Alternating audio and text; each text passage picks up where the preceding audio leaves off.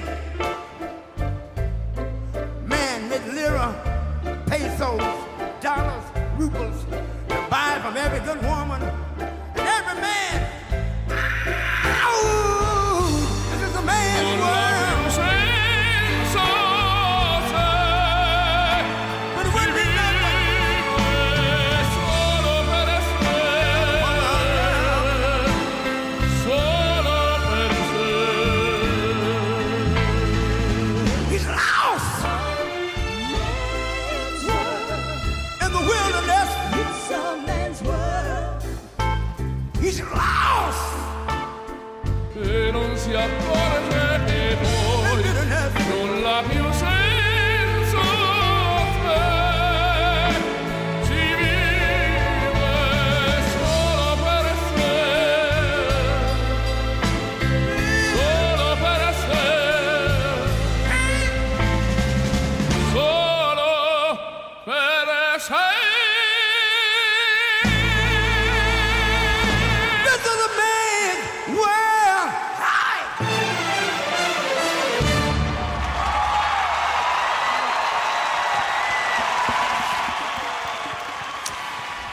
¿Qué amigos? Bienvenidos a Cronopios y Famas. Reciban los saludos desde el control técnico de Edu Lorza y de quien les habla Joseba Cabezas. Bueno, pues Is the Man's Man's World es esa canción. eh, es un mundo de hombres que la verdad es que sí, el título impresiona ahora, impresiona mucho. Eh, James Brown la lanzó allí en el 66 y, y, bueno, pues eh, en uno de esos discos de Pavarotti allí en la ciudad, en, en Modena, allí en la ciudad italiana Modena, en el 2002, pues eh, con amigos, entre ellos James Brown, pues hizo esta versión que, a mí me parece que es una de las versiones más bonitas que, se pueden hacer, teniendo en cuenta la dificultad ¿no? de tener a un, a un, a un Pavarotti exultante y maravilloso, siempre con, con esa forma de, de cantar, eh, esa parte lírica tan, tan bonita, eh, con esa voz de tenor, eh, si me lo permitís, ligero, muy, muy fresco siempre, porque da igual, yo la verdad es que para mí siempre ha sido uno de esos hombres que escuchar lo que escuchase en su voz siempre me ha parecido maravilloso, todo hay que decirlo. Eh, es verdad que él hace este disco eh, en su ciudad, eh, en la ciudad del mármol, y la hace rodeado de buenos amigos, pues porque él, yo creo que también, yo creo que él tenía ganas y yo creo que él quería cantar con las grandes voces, ¿no? De, de- de- de- del pop, del rock, del soul, del rhythm and blues, del funk, y reunió ahí a un grupo de gente muy interesante en el que entre ellos estaba pues este este Pavarotti and Friends en el que aparece James Brown de una forma exquisita y sensacional. Bueno, pues eh, empezamos con, con Pavarotti y, y con, y con James Brown para seguir con otra de esas eh, bandas que, que es verdad que eh, han sido importantes para muchísima gente. Para mí, por ejemplo, Alan Parsons Project, quien no ha escuchado un álbum de Alan Parsons. The, tour, bueno, tour uh, of the Fredley Card es una de esas de esos álbumes que se publican allí en, en los 80, en el que está considerado un álbum muy conceptual de, de, de, los Alan Parsons. Y es verdad que a mí me parece que sí, pero, pero tampoco creo que sea el disco, sinceramente. Yo creo que ha habido otros discos muchos más importantes en su carrera. Eh, Eric Wolfons, que es el pianista de, de la banda, junto con los coros y las voces de Alan Parsons, también al sintetizador, y Dave Pay- eh, Payton, sí, al, al bajo, creo que son una de las bases más importantes que, junto a Ian Barrison, que es verdad que es una de las bases más importantes de la banda durante muchísimos años. Y es verdad que dentro de este álbum, eh, incluso Eric Wolfson, eh, cuando eh, hace la- compone la canción de Time, yo creo que no es consciente de, la obra tan importante que ha creado hasta que no hacen la gira y se dan cuenta que dentro de- de- del repertorio de esa gira de ese año se dan cuenta que el, que el tema más oído dentro de, las radiofórmulas de entonces eran estas dos, de The Third of the Fred Card, que es la primera parte que, que crea además Alan Parsons junto con Chris Rainbow, ¿vale? quien luego haría esa parte también del, del Snack Ace, que, que compusiera también Chris Rainbow, y también cantada por él, por cierto, en la cara B del disco. Si tenéis el disco lo vais a entender rápidamente. Y los que no tengáis el disco, en este orden está en el CD, está en el orden que acabo de decir. Bueno, pues sí que es verdad que yo creo que, que para mí, ¿eh? yo creo que Eric, Eric eh, Wolfson, yo creo que no fue capaz de entender lo que había hecho. O sí que era capaz de entenderlo, pero no de asimilarlo. Y luego os puedo contar por qué. Pero vamos a escuchar dos temas seguidos, los dos temas seguidos de este disco, que para mí son dos temazos tremendos y que creo que compartir y arrancar también con, con, este, con esta banda de los años 80, para mí es importantísimo, por, repito, porque me retrotrae de alguna forma a momentos de mi juventud muy importantes, sin más.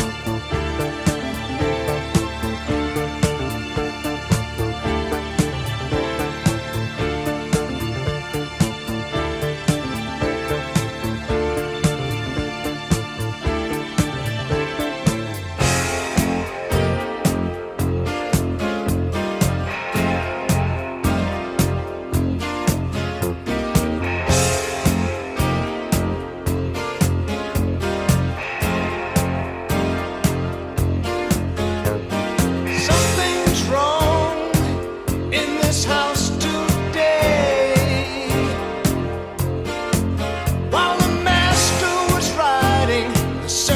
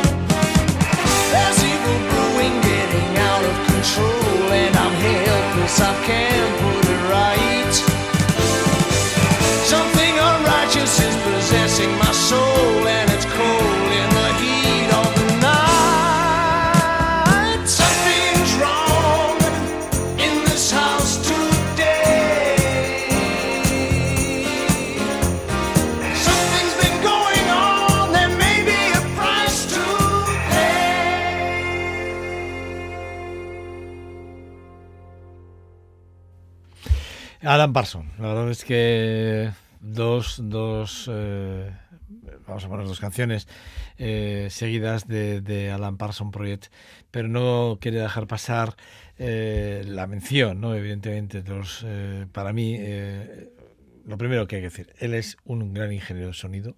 Como productor musical es una pasada todas las producciones que ha hecho y con quién las ha hecho. como compositor está claro que no tiene precio y como músico en general, como, como tío que concibe la música desde un, para mí desde un plano de forma excepcional, porque tiene, tiene esa visión probablemente que, a muchos músicos le, eh, tienen que ir adquiriendo durante el tiempo, que probablemente sea el, el, compaginar sus, sus formas de tocar con su forma de entender la música. Eh, para mí, eh, ha participado en la producción de, discos muy importantes para la historia. El de Abbey Road y el de Let It Be de los Beatles son producciones suyas. Y el de Dark eh, Side of the Moon de, The Pink Floyd también es producción suya. Para mí es, repito, ¿eh?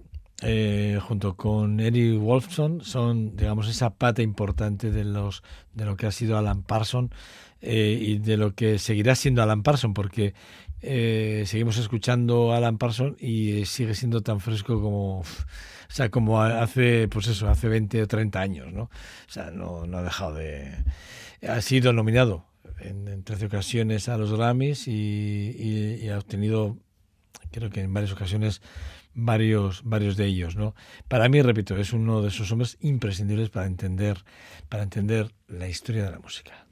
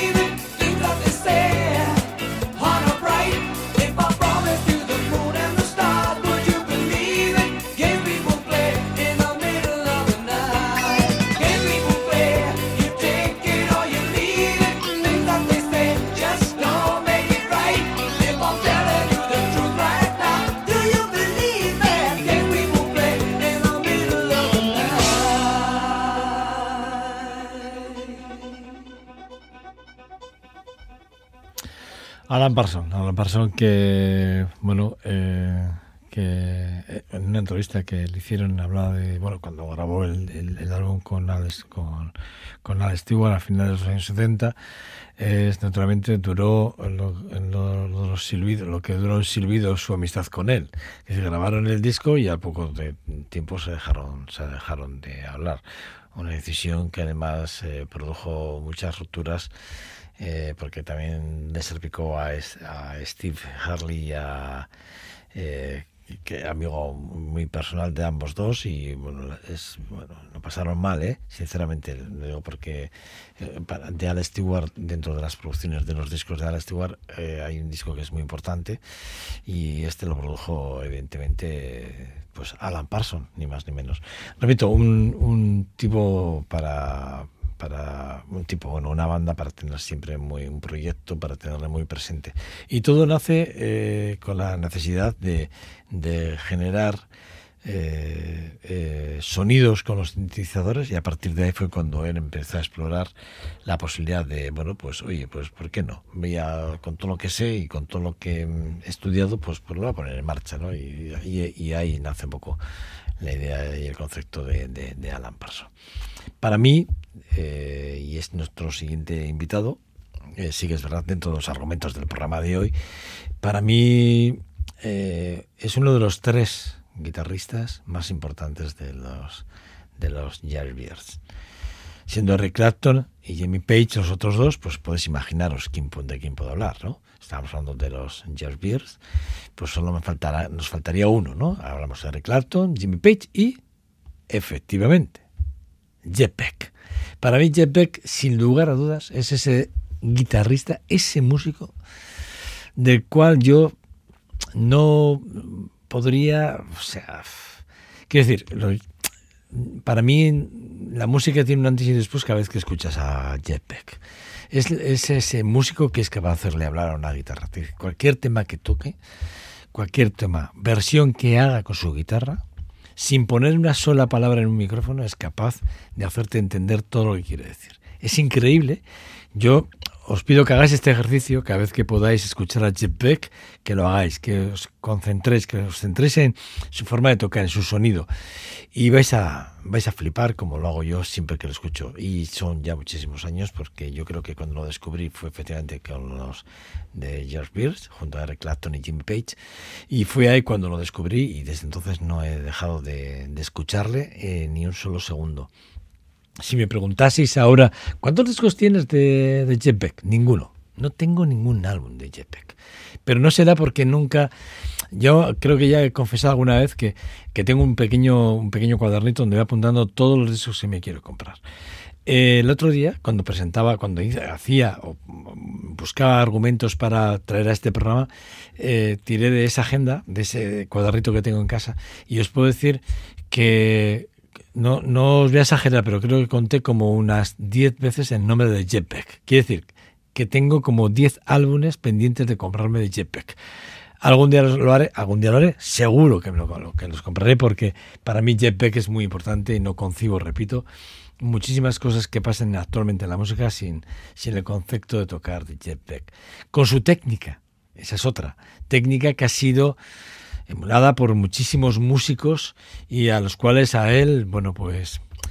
eh, y esto daría mucho para hablar, eh, igual habría que reconocerle una parte muy importante de la técnica, para mí la técnica de Jeff Beck, que es como así la llamo yo, y algún día, algún día lo explicaré. Esto de tocar con dedos parece que lo hace todo el mundo y que todo el mundo toca igual. No, no, ni de coña, con todos los respetos, ni de coña. Eh, Jeff Beck toca con dedos y lo hace de otra forma. Y suena, su guitarra siempre tiene un sonido que tú oyes a Jeff Beck entre 100 músicos guitarristas diferentes, tal, y tú sabes quién es Jeff Beck simplemente por la forma ya no solo del sonido, sino de pulsar. ¿eh? De, cómo ataca las cuerdas con su mano derecha. Increíblemente maravilloso. Bueno, Jeff Beck.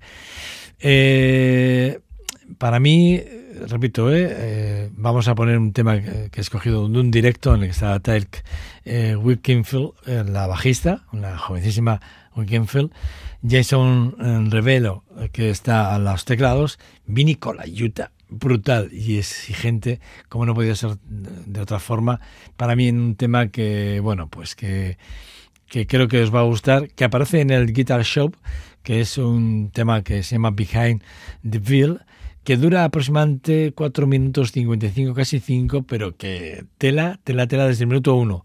Un directo que creo que si no me fallan los, es de, es de en directo desde, desde, desde Estados Unidos, concretamente creo que es California, Bueno, alucinar.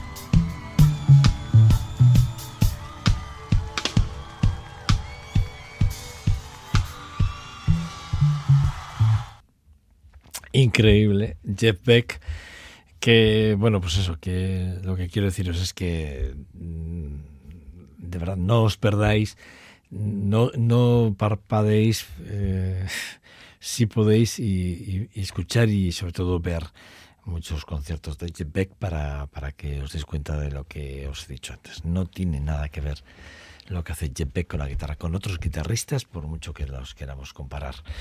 No tiene nada que ver. No son, esto lo hablaba yo no hace mucho con un, con un gran músico, con un gran músico, ¿eh? no con un cualquiera, no, no, con un gran músico. Y me decía que esto, esto la música efectivamente no hay ni buenos ni malos, son, son todos son músicos diferentes, eh, o somos, porque también me considero músico de alguna forma, ¿no? Somos diferentes, ni somos mejores ni somos peores, pero somos diferentes, ¿no? Y en esa diferencia es donde hay que ir a rascar, ¿no? Pero Jeff, tiene un, Jeff Beck tiene una diferencia con respecto del resto brutal. Y repito, hay que ir a sus discos, a sus trabajos y, y bueno, con este, por cierto, con este Jeff Beck de Guitar Shop, eh, ganó un, un premio Grammy eh, allí en el, en el 89 y la verdad es que está considerado uno de los álbumes más importantes de su carrera, sin lugar a dudas. Me pasa un poco parecido con, con Fred Neil.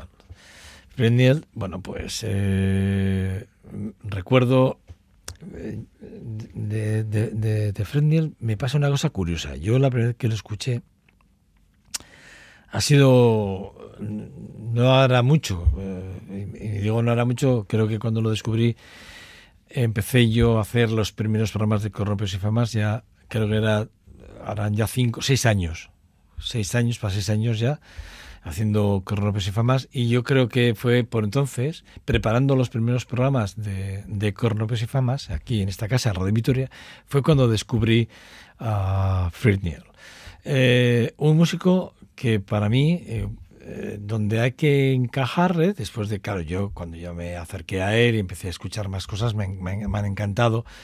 El homónimo del 67 es un álbum increíblemente maravilloso. Es del 67, pero realmente se, lleva, se empieza a trabajar en el otoño del 66. Eh, y todo se retrasa porque él decide hacer el cambio de, de sello discográfico de Electra a Capitol. Y en ese momento sí que es verdad que hay un problema de intereses con unos, con unas giras y unos compromisos contractuales con Electra que ha- hacen que todo se dilate en el tiempo y ese álbum que tenía que haber salido con anterioridad, bueno, pues prácticamente en, ese mismo año, en el mismo otoño del 66, pues se pospone prácticamente a mediados del 67 aproximadamente. Un álbum en el que además para mí hay músicos muy importantes, gente que de los cuales ya hemos hablado, que han colaborado con otros grandes artistas como es James eh, Jr. o John T. Forsyth o Peter Childs, ¿no? que son, por ejemplo, guitarristas de la propia banda. Luego al arpa, un arpista que, que yo también he descubierto dentro de este disco homónimo de, de Fred Neil, eh, Neil, perdón, que es, de, es Al Wilson, y a la percusión Bill eh, Mandir. Bueno, sí que es verdad, ¿no? Que, eh, que es un disco en el que hay un tema, ah, hay varios temas, hay el I've Got un Secret, me parece que es un temazo tremendo, de es otro que me parece que, que es otro tema a tener muy, muy en cuenta, So Fred the Three World, que es otro que está además como Prince Time, que me parece que es otro temazo. Pero yo he elegido uno que fue con el que me acerqué a él, realmente, que eh, cuando yo, repito, hace seis años empecé con este programa, el disco, el tema que pinchamos fue I've the God of Secret. Ese fue el tema que pinchamos. Y ahora, seis años después, retomo otra vez, me acerco otra vez a la figura, para mí, de un músico impresionante y un cantante increíble, con That, The Back I Am.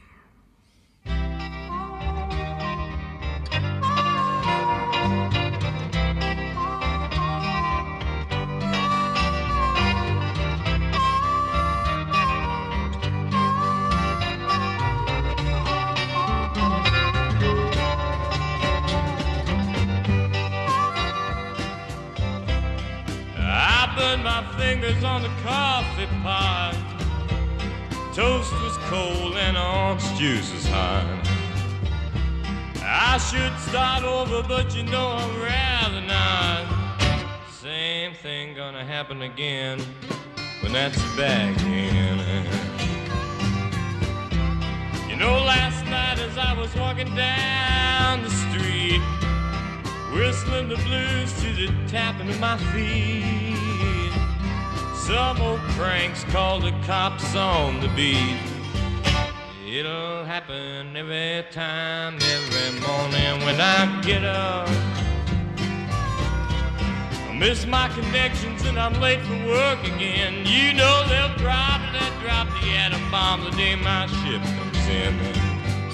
I disinfect a nickel cause I get paid off in yen. Somehow you just can't win, that's bagging. God.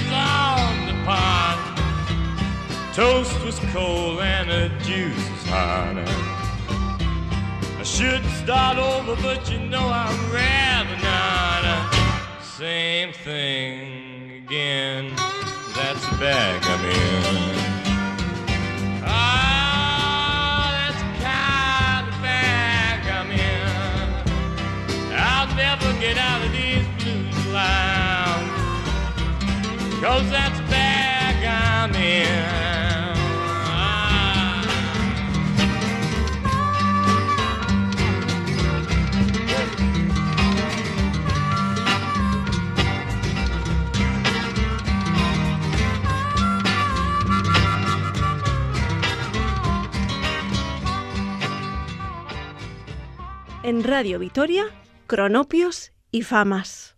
Con Joseba Cabezas.